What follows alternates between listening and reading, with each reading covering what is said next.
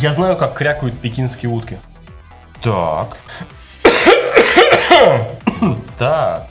Более того, я, я знаю, как э, гавкают пекинские собачки. Ну. Я могу тебе сказать еще, как мяукают пекинские кошки. Ну, я понял. А. Про- Прослеживается определенная логика. Слушай, а люди там, наверное, тоже общаются. Да, и известно, что в Китае, вообще Китай достаточно многонациональное как бы, государство, и там в каждой провинции свой говор, э, то есть иероглифы одинаковые везде, а говорят немножко по-разному, и даже произносят иероглифы немножко по-разному. Так. И сейчас очень легко стало выучить пекинский именно наречие. Не ругайся. Ты сейчас очень нехорошие слова сказал по-пекински. А вот это я про китайскую коммунистическую партию, между прочим, Выразился. славицу выразился, да. Поэтому э, ускоренный курс. Всем привет. Это 46-й выпуск подкаста «Ехидна». и утконос, и мы не просто так начали рассказывать про Пекин и про новые э, э, новый э, пекинский э, акцент, диалект, диалект, вот это слово, да. Напоминаем, что вы смотрите, слушаете и вообще всячески подсоединяетесь, присоединяетесь и наслаждаетесь э, нами, э, допустим, на официальном сайте ехиднос.wordpress.com. Да, а также в социальных сетях. Это Facebook, ВКонтакте, Twitter, Pinterest, теперь даже Перископ. Вот прямо сейчас. Live Journal и ВКонтакте. И мы рассчитываем, что вы не только там смотрите и наблюдаете за нами, а также вливаетесь, подсоединяетесь, подключаете, фоловьте нас, в конце концов. Плюсуйте, комментируйте. Э, Никто не откликнулся на нашу просьбу в прошлый раз посчитать вес человека на Видимо, задача была нетривиальной. непосильный. просто. Мы в следующий раз обязуемся за задачи попроще. Что-нибудь из курса математики пятого класса. Сложение, вычитание, умножение. Может быть, э, легкие дроби. Но, кстати, сегодняшняя тема, а тема сегодняшнего подкаста это биткоин. Да, мы продолжим тему предыдущего деньги и перейдем на биткоины. К сожалению, мы немножко так очень кратенько в прошлый раз про деньги поговорили, не очень получилось, но перейдем мы, ну именно потому что мы хотим говорить про биткоины, нам придется так закруглить те- тему предыдущего подкаста тоже. А пока веселые новости. И первая новость у нас как раз-таки из Китая, вот о чем мы вначале говорили, и вот об этом китайском диалекте. А все дело в том, что в Китае начали продавать чистый воздух. У нас уже в течение нескольких подкастов проходит вообще красной нитью информация о том, что в Китае и в частности Пекин настолько загрязнены, что там просто все всевозможные уровни вообще превышены, там какой-то чудовищный смог и все такое прочее. Так вот, э, в Китае начали продавать чистый воздух. Качестве своеобразного решения э, компания Vitality Air предлагает китайцам покупать баллоны со свежим воздухом скалистых гор, которые тянутся от Британской Колумбии, Канада, до Нью-Мексико в США. Одна емкость содержит 7,7 литров воздуха и продается за 15 долларов. Так что предприимчивые канадцы э, наполняют, утверждают. Мы, кстати, э, ни разу не сомневаемся, но это интересно. Предприимчивые канадцы уверяют, что наполняют каждый баллон воздухом непосредственно в скалистых горах. И обязательно, что характерно, вручную. Воздух, ой, деньги из воздуха. Именно, деньги из воздуха. Как раз вот в тему нашего сегодняшнего подкаста. И в догонку к предыдущему подкасту. Ты хочешь от меня следующую новость услышать? Обязательно. А, Ford ускорил обучение беспилотных автомобилей с помощью 3D-стимулятора. Грубо говоря... На, подержи бумажку. Грубо говоря, а, алгоритм, который вводит беспилотный автомобиль, и автобот, как мы их называем, заставляют играть в Need for Speed. Ну, конечно, не настолько все банально, но э, примерно. Специалисты из научно-исследовательского центра компании э, Ford ускорили обучение алгоритма управления беспилотным автомобилем при помощи 3D-стимулятора. Тут долгая телега про то, как это все дело используется, как внезапные э, пешеходы выскакивают со скоростью, которая невозможна для обычного э, пешехода, и как реагирует автомобиль, э, точнее авто- алгоритм автопилота. автомобилей и так далее, и так далее. Короче, если вкратце, специалисты центра отмечают, что применение симулятора значительно ускорило скорость обучения системы. А вот теперь важно. По словам одного из исследователей, симулятор позволяет за 20 минут сделать то, на что раньше уходило 10 дней.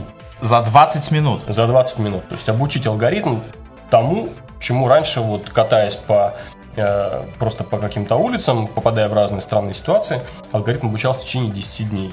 То есть, э, допустим, э, вносится какое-то предложение, предложение по изменению правил дорожного движения. И не надо переделывать всю систему, не надо переделывать полностью этот автобот, а за 20 минут можно научить любой э, автомобиль, ну в частности речь идет о Форде, вот этому нововведению. Правильно я понимаю? Нет. Ну-ка.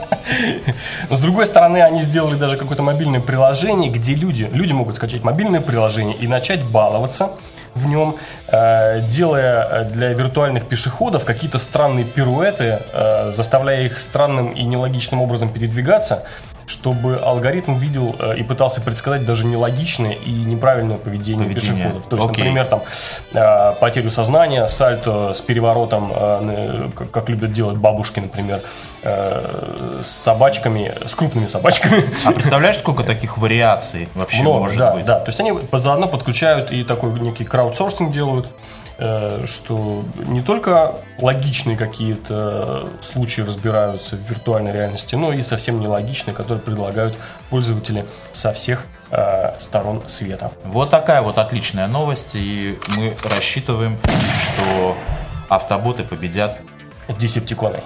Да. И следующая новость у нас вообще такая особенная, потому что мы пригласили в гости а, одного поэта. Коллегу нашего коллегу нашего другого коллеги, а, кто слушал наши подкасты, знает, что у нас есть Юрий, который умеет читать э, тексты, но это по факту компьютерная программа, то есть программа озвучки. А, так вот, Яндекс выпустили, оказывается, очень давно уже такого э, Яндекс Поэта, который на основе Сейчас, сейчас, сейчас, сейчас я вот здесь скажу. Вообще он э, появился как шуточная переделка алгоритма, который по чередованию ударных и безударных слогов определял стихотворный размер фразы и составлял ее фонетическую транскрипцию. Ну, грубо говоря, то есть там по каким-то из набора определенных поисковых э, фраз он может сделать стихотворение, причем оно, в общем, это надо слышать. Из набора поисковых фраз. Слушаем. Дыша духами и туманами, она садится у окна. Извините, курсор перескочил. Из рук ты угощала волка. Романтик с лепестками роз. Текст песни елка, песни елка. Слово обидные до слез. Картофель с мясом и грибами. Брюнетка с красными губами. Отпугиватель грызунов. Ты из семьи таких основ. Я не могу тобой заняться. Храни меня мой талисман, метро стекло не прислоняться, скачать сиреневый туман, защиты от электротока, как долететь до Фукуока. Вот мне, такой вот. Мне кажется, он, про, он прочел все что, все, что мог, хотя на самом деле он пишет каждый день. Мы в Keynote к подкасту выложим э, линк, где вы сможете насладиться и почитать и дать ему почитать. В чем фишка? Что вот в последние буквально несколько дней опубликовали именно э, версия, которая умеет читать свои собственные произведения. Не просто их писать, но еще воспроизводить. Синтез речи основан на нейронных сетях и позволяет автопоэту регулировать интонацию и настроение, с которыми робот зачитывает стихотворение. Для обучения нейросети Яндекс использовал записанные фразы, которые с разными оттенками произносил диктор. И для, сознания, для создания нового голоса комплексу э, Яндекса этого требуется прослушать около двух часов записи живого человека. Это, кстати, достаточно мало, потому что я, так насколько помню, для того, чтобы Siri заговорила, э, дай бог памяти, около 40 часов записи нужно было скормить э, алгоритм, чтобы он научился разговаривать. Ну что, что, что интересно, Яндекс, э, он не только говорит, это же все в стихотворной форме, понимаешь? Да, то есть вот этот авто, автопоэт пишет стихотворения, а потом еще может сам их читать. Да. То есть э, я даже не знаю, что ну, дальше, наверное, только порабощение мира. на- Что еще этому поэту понадобится? Ты еще хочешь, чтобы мы... Да. Окей, маленькая карапуля. Большие девочки не плачут. Фильм с глаз долой из чарта вон. Функциональные кровати. Come on. Ну, это же прекрасно. Это же волшебно. Это волшебно. Это просто восхитительно. И вот такие вот у нас сегодня новости в 46-м выпуске подкаста «Ехидна». И утконож. И мы, стало быть, переходим к основной теме нашего выпуска, которая звучит не иначе, как Биткоин. биткоин. Биткоин. А, Вернемся буквально чуть-чуть, на пару минуточек а, к предыдущему нашему подкасту про деньги. А, Так вот, мы остановились на том, что деньги, время, тыры-пыры и так далее. Изначально деньги были все золотые, да, то есть золото было как мера ценности. Поскольку золото намывать, добывать, из него лить монеты стоило очень дорого, была дорогая монета, которая стоила дорого. И был конкретный эквивалент, ну, я не знаю, времени, работы и так далее, заложенные для того, то есть вло- вложенного в эту монету. То есть, чтобы эту монету создать, требовалось много ресурсов. И это была конкретно мера ресурса. Да? И э, если ты столько же ресурсов вложил в какую-то вещь, не знаю, в мешок э, э, риса, в мешок, не знаю, там, мяса, ты, ты там, не знаю, там, кормил целый год свинью там, и так далее, то есть ты вложил столько же ресурсов, да, то ты мог получить столько же денег, сколько, э, ну, эквивалентно своему ресурсу. Точно. То есть затраченные ресурсы как бы э, на монеты и так далее. И вот э, когда появились бумажные, во-первых, сначала появились медные деньги, да, это помнишь были медные бунты. Ну ты то не помнишь, я вот помню. Медные бунты, это когда ввели сначала серебряные деньги, народ уже такой начал хмуриться, что-то не золото. А потом случились э, деньги, э, мон- монеты медные. И народ не воспринимал серьезно монеты. Ты хочешь сказать, что у нас не идет трансляция? Надо проверить что-нибудь, Не знаю, не, ну идет вроде. допустим. Люди-то смотрят. Интересно. Напишите нам что-нибудь, что вы смотрите. Что вам видно? Что вообще, вы Вам видите что-нибудь? Ну, продолжай, Ладно. да. А, И по- по- после того, как медные деньги прошли, значит, начались, началась эпоха и эра э, денег бумажных, когда была некоторая бумажка, и ей приписывалась некая эквивалент, некая стоимость. И это называлось фидуциарные деньги. И до сих пор так называется. То есть эта стоимость этим деньгам пред- предписана. На производство бумажных денег не уходит, допустим. То есть, допустим, если 100 евро напечатать, она физически не стоит столько, чтобы напечатать, ну, то есть не стоит эту купюру изготовить 100 евро. Э, давай проверь, что там у нас с перископом. Ну, относительно вот этих... э, Все отлично с перископом, это у тебя что-то с, с лэп- с лэптопом, не, не- не то. По- Относительно вот этих фидуциарных денег, мне тут, честно говоря, одна часть вот этого определения, вообще описания вот этих фидуциарных денег или фиатных денег, мне, честно говоря, странно, что стоимость этих денег устанавливается и гарантируется государством, Всё вне зависимости от стоимости материала. Все верно, да, именно что вне зависимости. Они не золотые, они не платиновые, чтобы стоить 50 евро, например, за, за, за бумажку. Э, И вторая вещь, которая нужна, э, чтобы, пон- чтобы понимать, что, что такие, почему такие деньги существуют, это доверие. То есть, если государство большое, ста- стабильное, с длинной историей и э, к нему с доверием относится, оно, Да. оно говорит, окей, вот эта бумажка стоит 100 долларов. Все, все понимают, что да, действительно это будет стоить, стоить 100 долларов, и этому государству нужно верить. Именно поэтому, скажем, доллар является основной резервной валютой всего мира. То есть есть практически безграничный лимит доверия э, к одному конкретному государству и деньгам этого конкретного государства. Ну, наверняка найдутся люди уже сейчас, которые с этим не Ну, согласны. сейчас, да, можно там э, рассказывать что угодно, но э, ка- по- пока не, не созданы более э, подходящие валюты для создания огромных финансовых резервов, мо- чисто монетарных. Ну, нет другой. И известно, что там Америка живет в долг, там много денег, там просто печатается, отдается вот, вот, это, вот в это вот все.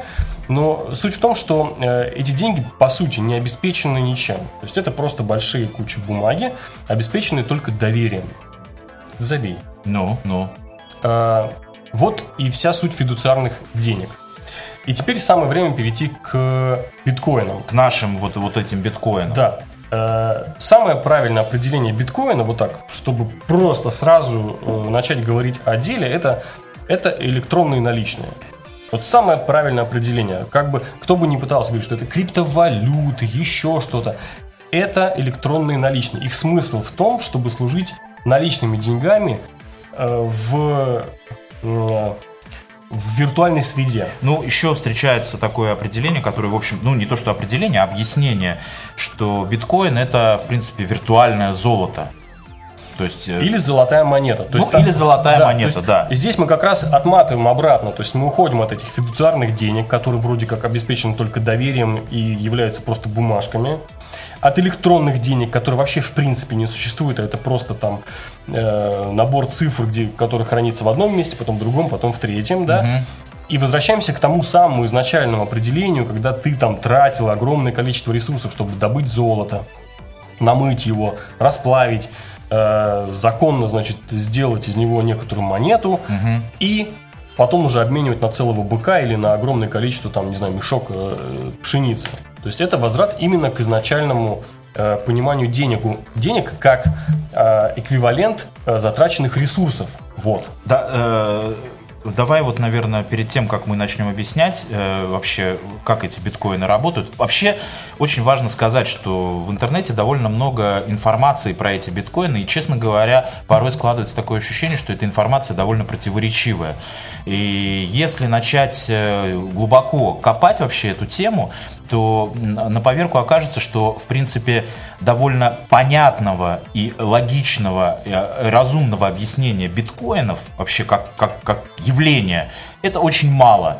И э, не, не очень просто встретить в интернете довольно детальное и подробное такое описание вообще, как это работает. Мы все с вами э, слышим биткоины, о биткоинах уже по меньшей мере лет 5 и, но по большому счету никто толком объяснить вот так на пальцах, да, э, не может. То есть, конечно, есть люди, которые это, это, это удалось, но по большому счету э, эта информация почему-то она как бы пред- предназначена по большой части, для математиков, для программистов, для каких-то адовых вообще гиков, людей, которые имеют определенный технический э, склад ума и которым какие-то сложные вообще э, все эти схемы и шаги понять проще, чем обычному человеку, который с этим не связан.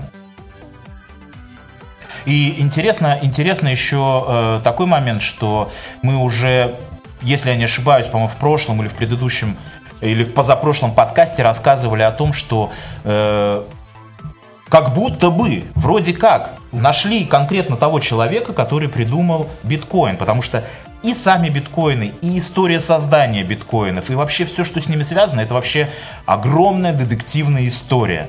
И вот недавно мы говорили, что в Австралии якобы нашли мужчину по имени Грейг Врайт, который якобы является создателем и автором биткоинов, э, который, начиная с 2008 года, когда он опу- опубликовал схему вообще как и идею, как работают эти биткоины, он зашифровался под псевдонимом Сатоши Накам... Накамура. Накамура. Я, тебе кс- могу сказать, что самый маленький кусочек биткоина, в который можно, ну, то есть его там дробят, один биткоин, он достаточно дорогой, то есть там одна десятая, одна сотая, так вот, самый маленький кусочек биткоина, по-моему, в 10, 10 в минус э, 12 или в минус 8, какая-то там миллионная часть, называется сатоши. Сатоши? Да, то есть не- он, он сам-то называл их центами, самую маленькую кусочек, вот этот, который можно передать, а, а народ их называет сатошами. То есть вот такая вот история, то есть как э, мы уже сказали, в 2008 восьмом году. Точнее, всё. Сатоси. Да, 10 минус 8. Э, Кстати, вот э, интересно еще такой момент. Я как раз вот э, э, спросил у человека, который изучает японский язык, как все-таки правильно произносить имя, ну, якобы вымышленного персонажа, Сатоси или Сатоши. И он мне сказал, что правильно говорить Сатоши. Да, это такой у них есть звук между S и S. Да. То есть мы пишем S, э, чит- они читают, э, Ша. говорят между Ш и S, то есть Ш. Да. Вот, поскольку у нас-то все-таки, ну, у нас принято писать на Си, просто S, поэтому мы пишем Сатоси, но понимаем, что читаем мы Сатоши.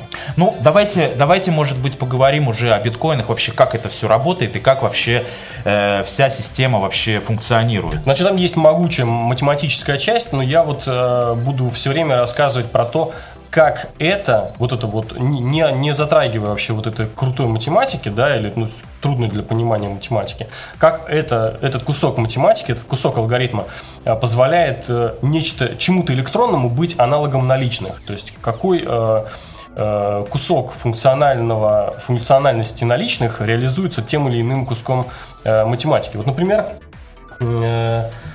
наличные деньги, чем они хороши? Э, Ты всегда, э, то, то все, все очень просто. Есть э, наличные у меня, есть и нет наличности у тебя, например, да. И вот я тебе даю бумажку. Вот, я тебе даю денежку. Вот, Так, давай да, я тебе. да. Вот здесь просто э, мы, мы его назовем не биткоин, допустим, мы назовем Е. Да, Е такой перечеркнут. Это ехиднос. Ага. Э, один ехиднос. Один Да, ехиднос. сразу разработали валюту, криптовалюту, новая криптовалюта ехидноса. Так. Я тебе даю один ехиднос. Так, Вот. ну. Все.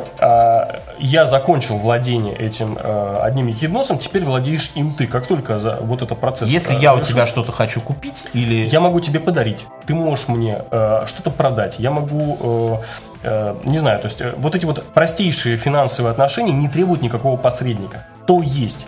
Э, Отличие биткоина в том, что для того, чтобы передача денег состоялась, не нужен посредник, например, Вот. как банк. Это круто. Отличие, да, от всех любых обычных э, электронных э, денег, допустим, PayPal, там, не знаю, Skrill, какие-то Яндекс.Деньги. веб- Яндекс.Деньги, WebMoney, там везде есть посредник. И, и, Абсолютно. и все банки тоже, и все интернет-банкинг. Там есть посредник, вы должны зайти в некоторую систему, через посредника осуществить транзакцию, и э, деньги дойдут до адресата. За эту транзакцию какие-то э, посредники берут деньги, какие-то посредники денег не берут. Как бы то ни было, есть всегда третье лицо.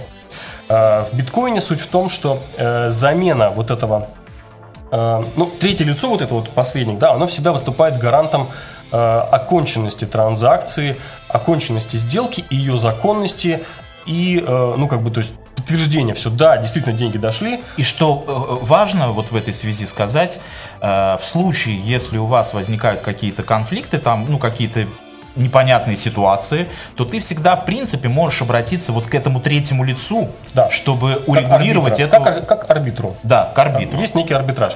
Значит, как реализован э, вот эта вот функциональная возможность э, проведения транзакций без третьего лица. Значит, вообще суть вообще всех этих биткоинов, что все инфа- вся информация о всех транзакциях со всеми биткоинами, которые когда-либо были, они существуют в открытом виде, как огромная база данных. На данный момент это порядка 50 гигабайт.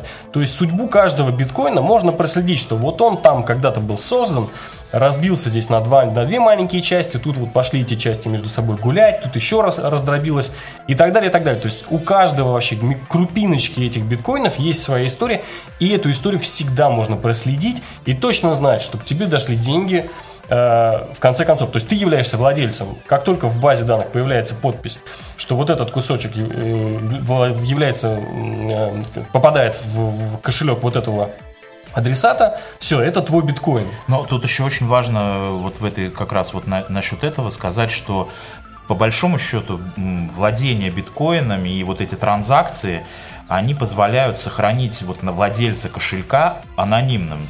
Да. Э, И в, это в, этом- в этой важно, вот да. э, в базе данных хранится именно адрес кошелька, не в смысле e-mail какой-то, не в смысле имя, а какой-то длинный-длинный там числовой, э, буквенно-числовой код, и там, не знаю, 16, 20, 30 цифр букв, и просто видно, что вот из этого кошелька, вот в этот кошелек биткоин перешел. Все. И а в обратную сторону, что бы ни произошло, никогда он не вернется. Помимо э, того случая, когда уже там будет следующая сделка, и, допустим, там, Теперь, э, э, теперь вот тогда важно тогда сказать, что мы понимаем, что биткоины это цифры. Это э, набор каких-то цифр. Это да, не да, физические да, деньги, которые мы можем с вами потрогать, потому что если мы говорим, допустим, о Яндекс деньгах или WebMoney, то фактически это один э, Яндекс, а- а- а, не знаю, там рубль, там деньга, она равняется одному рублю. То есть это курс вот такой. А в случае с биткоином мы не можем сказать, что- что это деньги вот в нашем традиционном понимании. Э, При этом для того, чтобы возник биткоин, нужно потратить определенные процессорные ресурсы. Отлично. Это очень важно. Это как раз то самое. Помните, мы рассказывали, что для того, чтобы создать золотую монету, чтобы она стоила много денег, да, э, человеку нужно было намыть золото, расплавить его, создать монету, то есть вложить вот этот вот ресурс. Но это был ресурс труда человека, а для того, чтобы создать э, биткоин, чтобы он... Это, этот процесс называется майнингом. Майнинг. Э, ну, типа, как, как Добывать, раньше- добывать золото. Да, как раньше майнили, добывали золото в какой-нибудь это, шахте. это, это сразу, это сразу становится понятно вообще, как происходит добыча золота и как происходит добыча биткоинов. Да, то есть нужно, чтобы процессор долго кол- колупался, высчитывал некоторое определенное число, и оно большое. и Оно на самом деле там какой-то хэш, э, функция, тыры-пыры, долго объяснять, но... Ну, мы не будем э, это. Вот э, хорошая есть аналогия, это считайте, что э, нужно, допустим, э, рассчитать 20-ричное, то есть 20 разрядов в числе или 30 разрядов в числе, Простое число. Простое число отличается тем, что оно делится только на единицу и, на, на себя- само и на само себя. Проверить очень легко. Ты просто берешь, берешь и делишь его на себя и на все числа до, до него. А вот найти его, высчитать нужно перебором, там, всякими алгоритмами и так далее. Для этого нужно именно машинное время. То есть э, ресурс, который затрачивается на производство биткоина, это машинное время. Абсолютно. И это очень важно отметить, что вот этот пример с простыми числами, да, это только пример. Это э, совершенно э, там за биткоинами стоит какие-то вообще сложные алгоритмы, какие-то сложные там математические расчеты. А вот в случае вот с простыми числами это просто такой вот пример, понятный всем людям. Значит, э, еще важно, что э, как, как появляются деньги в, в наличном обращении в обычном, э, в обычном э, мире. Да. Э, В государство решает, допустим, то самое известное государство, которое доллары являются резервной валютой практически всех государств, оно решает, да, оно решает выпустить доллары. Просто оно просто напечатать, там, включить на 20 минут э, печатный станок. Четыре контейнера контейнеровоза напечатать денег и раздать, значит. Все. Это случается исключительно тем самым нашим любимым волюнтаристским решением государства, которое регулирует выпуск денег. Значит, э, есть совершенно четкий график выхода биткоинов. Э, Причем в начале биткоинов выходит как бы много-много-много-много. То есть график вот здесь вот довольно э, быстренько идет вверх. Но- Начало, начало здесь речь идет о 2008, 2009, 2010 году. Сейчас мы примерно в этом месте находимся, когда количество биткоинов, э, новых биткоинов, Да. не так быстро выходит. э, то есть темп, э, как этот, эмиссии, те- темп эмиссии этих биткоинов снижается. И вот здесь, вот к 2033 году, э, тогда будет выпущен последний один биткоин. И интересно еще в этой связи сказать такую вещь, Точно что так. чтобы, чтобы было понятно вот об вот этой временной э, э, линии, да, что в 2010 году, вот есть такой хрестоматийный вообще пример, в 2010 году человек, владелец биткоинов, за 10 тысяч биткоинов смог купить две пиццы. Это да, это эпичная история, про которую, А- которую все любят рассказывать. А всего будет выпущено, если я не ошибаюсь, около 21 миллиона, по-моему, биткоинов. То есть вот эта вот вся кривая, когда закончится, это будет 20, 20, 21 миллионный биткоин. То Теперь, теперь еще важно, важно вот про биткоины сказать, вот как э, вот мы все знаем, что есть у биткоинов есть какой-то курс, какой-то там сколько-то долларов, сколько-то евро, там рублей и каких-то еще там валют. Так вот, э, для того, чтобы биткоины продавать и покупать, помимо вот этого майнинга, о котором мы говорили, существуют так называемые биржи. На этих биржах как раз-таки идет покупка и продажа биткоинов. И именно вот это то количество биткоинов, которые выбрасываются на, на рынок, оно как раз и э, создает вот эту цену, э, которая вот э, на сегодняшний день, буквально вот 5 минут назад, составляла вот такую цифру. То есть один биткоин на сегодняшний день равен 411,06 евро. Замечательно. Вот, а, действительно, я проверил, что э, в конце концов в 2033 году количество биткоинов не превысит 21 миллион. Это очень важно тоже. Это ровно возвращение туда, к золотым монетам, когда была золотая жила, и вот закончилась золотая жила, все, закончились твои золотые монеты. И если сейчас придумать, а точнее понять, э, почему люди отошли от золотых денег и пришли к э, бумажным деньгам, можно попытаться проследить, э, ну, не судьбу, но попытаться предсказать, может быть, каким-то даже образом, что там у тебя? Куплю биткоины. На шею нужно вешать, там ходить. Вот так. Э, Можно попытаться предугадать, что случится с криптовалютами или, может быть, с биткоином, как самый первый или, скажем, самый основной из них. Кстати, э, криптовалют после биткоина возникло множество. Да. Там тебе и лайткоины, Лайткоин. и, и там всякие шазамы, что там только нету. Э, Суть Ну, у них, в принципе, прими- примерно одна и та Примерно же. одна и та же. Другое дело, что вот с математической точки зрения считается, что именно биткоин как бы красной вишенкой вообще на всей куче вот этих Да-да-да, люди, валют. которые занимаются компьютерной безопасностью и начинают разбираться в этой в программе клиенте там и так далее, они видят, что все это написано такими же людьми, как и они, которые рубят э, в сетевой безопасности, в интернет-безопасности, рубят в математике, причем такой сложной математике, до которой, например, я, наверное, в жизни не... Ну, с моим-то альцгеймером, куда уж. Вот. Поэтому э, на- с определенной точки зрения все это заслуживает доверия. Так вот, Э, по поводу конечности ресурсов э, и 21 миллиона э, биткоинов. Если взять историю мира до 2008 года, биткоина не существовало. Да, и стоимость его была нулевая, абсолютно. А, После этого огромное количество компьютеров грелось, вырабатывало тепловую энергию, э, тратило свои не- некоторые там расчетные мощности, что-то там высчитывало э, и майнило вот эти вот самые биткоины. И в 2033 году будет намайнен или там выдан, или то есть будет эмитирован последний, эмитирован, в смысле не имитирован, а эмитирован, то есть выдан последний биткоин. Вот в этот момент мне интересно, что случится. Схлопнется ли вся эта схема? Или как? Ну, вариантов развития событий, в принципе, два. Два. На- Я вижу три. Э, Ты, давай, ты первый два. Не, ну что, э, первый вариант такой, что э, стоимость... то есть мы знаем, что все биткоины будут на руках, условно говоря, их количество крат, ну, чет, э, ограниченное, и, соответственно, и, и- и также их будут продавать и покупать, и они станут валютой и будут себе жить дальше как-то. Может быть, они даже заменят какую-то другую валюту. То есть это как один вариант. Второй вариант такой, что в тот момент, вот в 2033 году, когда будет намайнен последний биткоин, возможно, что эта система издуется сразу же. Понимаешь, она раз и все, и прекратит свое существование, и потому что биткоин станет стоить ноль.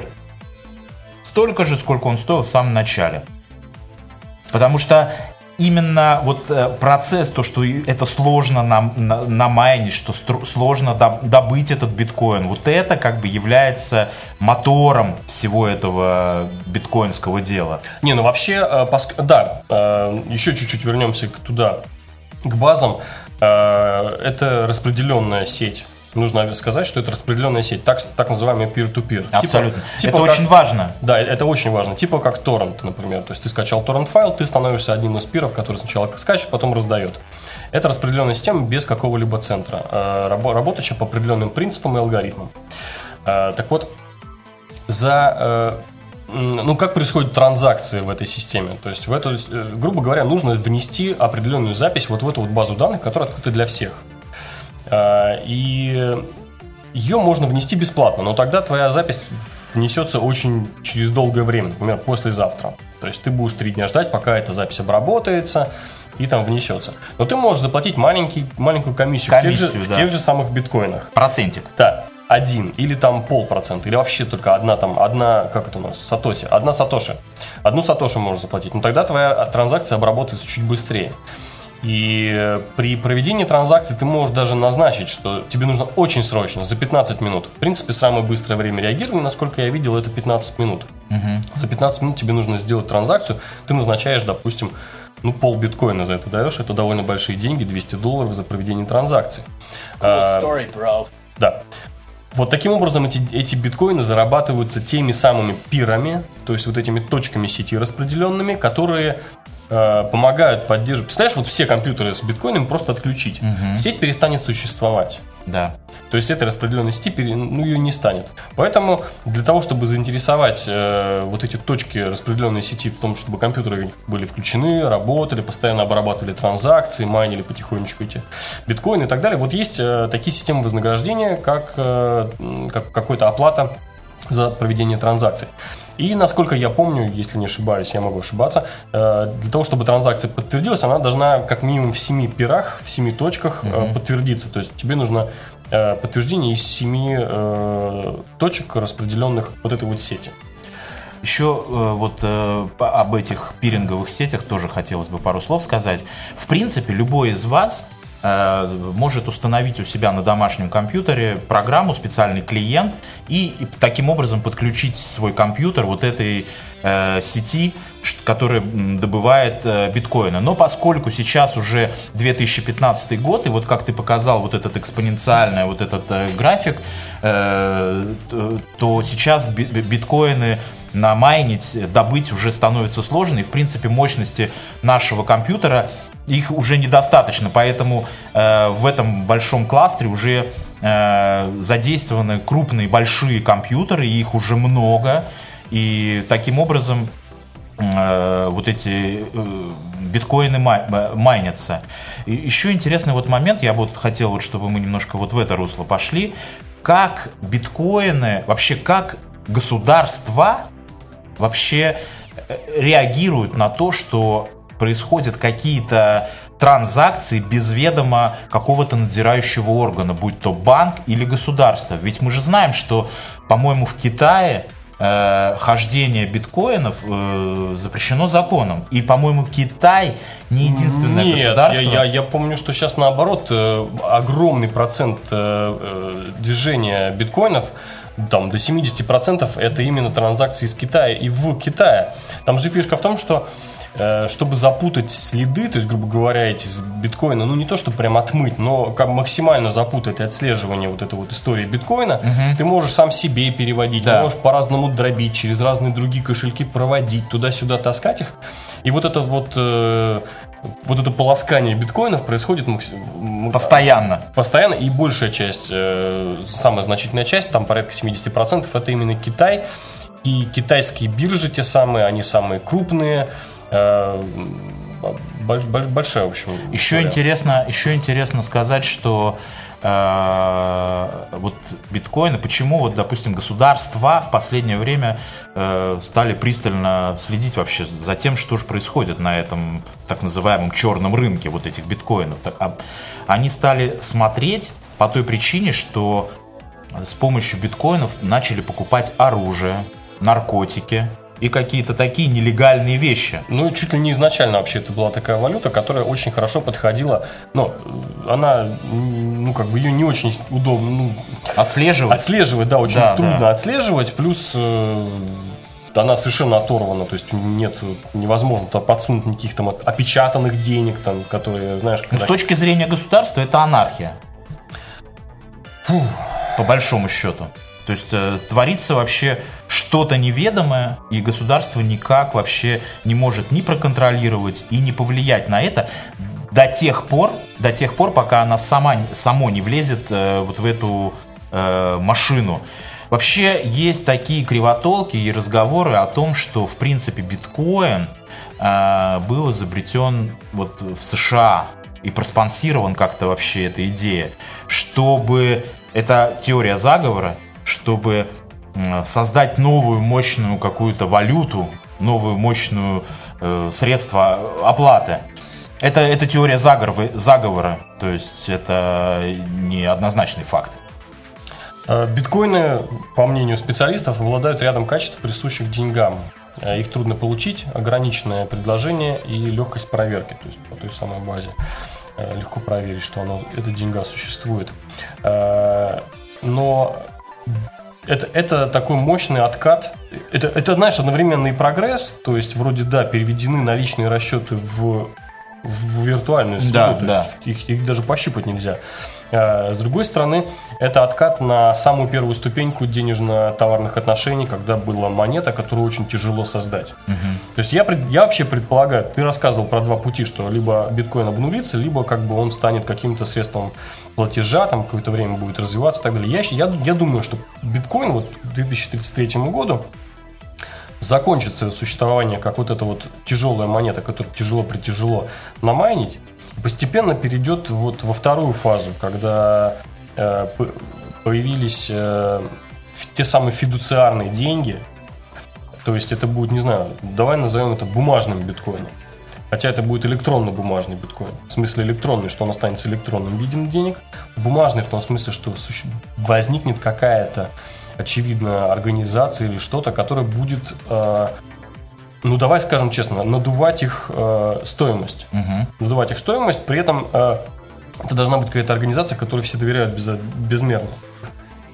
Я даже, может быть, думаю, что может быть какой-то совершенно безумный вариант предложить, что э, биткоин станет второй валютой, которая будет иметь хождение в США, например. Представляешь? Слить доллар и перейти на биткоин. Ну, интересно еще такой вот, э, вот есть такие Ну, это так. на уровне, вреда. на, на уровне сплетни и слухов есть такие разговоры о том, что, предположим, в каком-то недалеком будущем родится какое-то новое государство, э, допустим, какая-то мега крутая IT-корпорация его создаст, мы не, не- не называем имен, и там вхождение будет биткоин. Мега, мега, э, как, это, как, как ты это назвала корпорация? Мега какая? Мега крутая IT, Да-да-да, IT, поисковая корпорация. Слушай, и еще вот э, по поводу биткоина, вот я бы хотел еще такую вещь. Я обратил внимание, что если зайдешь э, на сайт, э, точнее, вот этот хостинг, где хостится сайт Ехидна и Утконос, это ехиднос.wordpress.com, и речь идет о WordPress, то там, в принципе, хостинг можно оплатить с помощью биткоина. Но биткоины в, во всех этих э, интернет-делах э, достаточно мощно уже развиты. Не- не- ну, биткоин не так, чтобы платить. мощно, но Ну, развивается. достаточно. То есть некоторые даже ставят чисто э, не, не то, чтобы когда-либо вообще можно будет использовать, но просто Да. они ставят бейджик, да, типа биткоины принимаем, его никогда никто не использует. Но зато вроде как ты причастился к миру избранных, и да, ты можешь продать за биткоин. Ну, еще интересно, что есть, по-моему, я не, не скажу точно, какие это банки, но вы можете обналичить э, сва- э, биткоины через банкоматы этих банков. Есть, по-моему, два таких банка. То есть, э, в принципе, так и делают. Да ты что? Я знаю, что есть биткоин-монеты. Это такие э, латунные с золотым напылением. Там долгая история про, про то, что Вот с таким символом.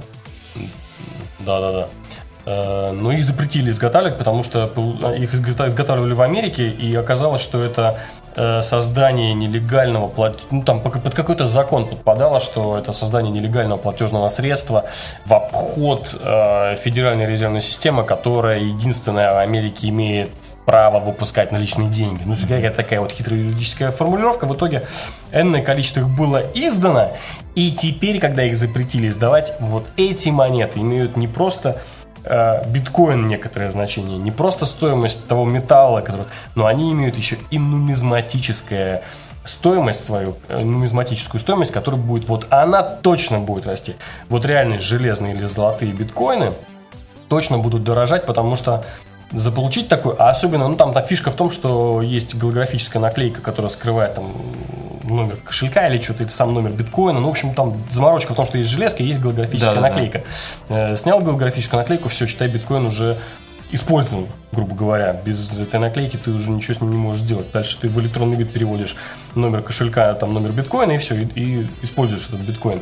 Вот этот вот э, монетку с э, целой голографической наклейкой, я думаю, что в некотором, в, в некотором ближайшем будущем вот эти вот биткоины физически будут точно только дорожать.